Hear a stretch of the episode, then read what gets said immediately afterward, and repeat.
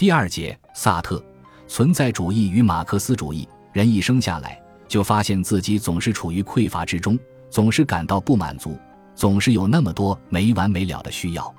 匮乏必然要导致竞争，每个人都要随时提防着，以免自己的东西被其他人抢去。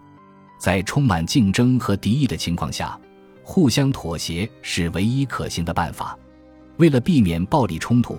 每个人都同意相互的限制自由，并通过劳动分工来进行合作，以求消除生活的匮乏状态。这种分工合作要求把人群分成不同的系列，通过这些系列的组合形式，抱有同样目的的个人走到一起，但是他们没有什么集体的目标，因而这些系列只是很松散、很惰性的集合体。当面临外来敌人的共同威胁的时候，系列中的所有成员会发现。采取共同行动是他们战胜敌人的唯一希望。一旦有了这种认识，人们就会形成一种最直接和最初级的融合集团，如1789年巴黎民众攻打巴士底监狱时的行动组合。这种集团为了一个共同的目标而迅速组合起来。一旦目标实现，人们就可以解散回家。但是，任何目标的实现往往都需要艰难的斗争和漫长的等待。每当斗争不断的拖延下去，就容易产生松懈和动摇，这个时候就需要加强组织的作用。于是，在融合集团之上，又形成了更为稳固的誓言集团，如一些政党组织和民间团体。这种集团要让全体成员宣誓，要为实现共同目标而斗争到底，不背叛共同的理想，自愿接受组织的行动纪律，并认同对破坏誓言者进行处罚。对威胁成员团结的事情，可以采取任何的恐怖手段。当这种集团的组织形式被不断的制度化和等级化之后，个体的自由实践已经不复存在，取而代之的是集团式的惰性实践。最后，我们就掉进了制度集团所设计好的等级组织之中，而不得翻身。人类的历史就这样在匮乏与竞争、个人与社会、自由与压迫的较量中展开了。这幅历史画卷是由萨特描绘出来的，他从匮乏出发，从个体实践出发，从系列出发，核心的问题就是要把人的存在打进历史的地基之中，让历史有声有色，充满着人的气息，从而建构起他的历史人学。显然，萨特是在用人来解释历史，而不是用历史来解释人，这样他的历史人学就与马克思主义有了明显的分别。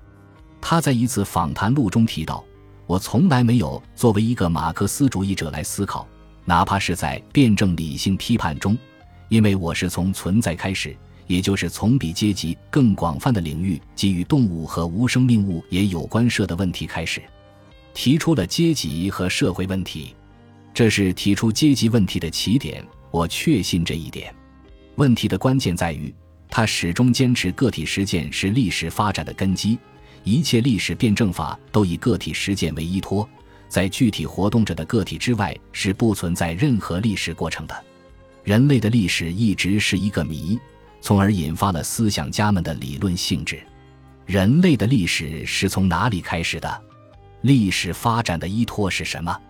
人类为什么会变成现在这个样子？人类现实的苦难是如何造成的？我们究竟该怎样去把握人与历史的关系？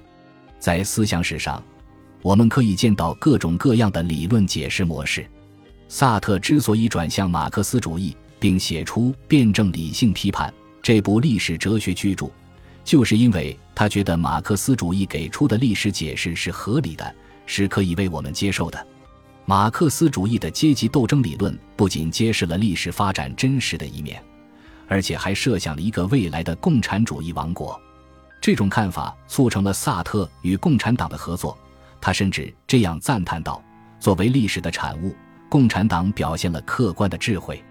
他相信，为了革命，暴力和恐怖也是有其合理性和必然性的。正是这样一种立场，引发了他与加缪、阿隆、梅洛庞蒂等好友的争吵和反目。加缪炮轰共产党的所作所为。”并且把共产主义与暴力联系起来，萨特则宣布要与他的资产阶级出身决裂，终身站在共产主义一边。然而，萨特在靠拢马克思主义的过程中发现，阶级斗争理论被那些懒汉式的马克思主义所夸大，人的主观性存在被经济主义和机械决定论所挤压，最后导致实践的概念化和历史的空洞化。马克思主义有它的理论基础，它要解释人类的整个活动，但除此之外就不知道任何东西。它的概念完全是强制性的，它的目的是不再获取知识。而是确立鲜艳的绝对知识。尽管马克思主义和存在主义的目标是一样的，那就是寻找认识历史和创造历史的工具，寻找人的真理。但是，马克思主义往往用洗硫酸澡的办法，把人融化在概念体系的逻辑之中；存在主义则要在所有人活动的地方，如家里、街边、车间、学校，去寻找人的存在，去倾听人的痛苦呻吟。在历史的真实图景中，是个人在那里活动，是个人为了克服匮乏而集合成不同的集团在那里活动。阶级关系当然是真实存在的，阶级斗争也是真实存在的。但是，阶级关系与阶级斗争的最终基础还是在个体实践。这里，辩证理性批判中的实践取代了存在与虚无中的设计，因为个人与世界遭遇之后，他是没有退路的。他必须与物质客体打交道，他必须与他人打交道。实践决定了历史的辩证法运动，也决定了历史的总体性特征。实践是人们依据已有的社会条件来实现自己的计划，创造自己的生活的动态过程。正是在实践中显现出人的主体性和创造性。然而，实践活动必然要同外部世界发生关系，必然要受到许多现实条件的制约。使个人的创造性大打折扣，使个人逐渐变得消极被动，从而形成惰性实践。更为可怕的是，实践过程中所形成的各式各样的系列集团，将会导致人的异化。人为了消除匮乏而寻求团体的力量，结果得到的往往是更加的贫穷。人为了化解竞争的威胁而建立起组织制度，没想到换来的往往是奴役和压迫。人从积极的和自由的个体实践出发，总是会陷入到消极被动的境遇之中。萨特本来是想用历史的辩证法去解除人的异化，使异化不再是人的终极状况，但他始终不能肯定消除异化的前景，因为匮乏状况是否能够被彻底消除，现实社会的压迫是否能够被改变，依然是不清楚的。事实上，萨特思想的最大问题在于。他一直在拒绝群体和崇拜群体之间摇摆，他始终在单独的人的哲学和群体中的人的哲学之间迟疑不决。单独的人反抗任何群体的必要性，而群体中的人则显然是要葬送主体性的。唯心主义和唯物主义一样，使得实在化为乌有。前者是因为他取消了事物，而后者则是因为他取消了主观性。为了使现实得以显露。必须有人对他进行斗争。总之，革命的现实主义一样的要求世界的存在和主观性的存在，而且他还要求两者之间的这样一种相互关系：即在世界之外不可能设想一种主观性，而没有一种主观性的努力，世界也不可能被阐明。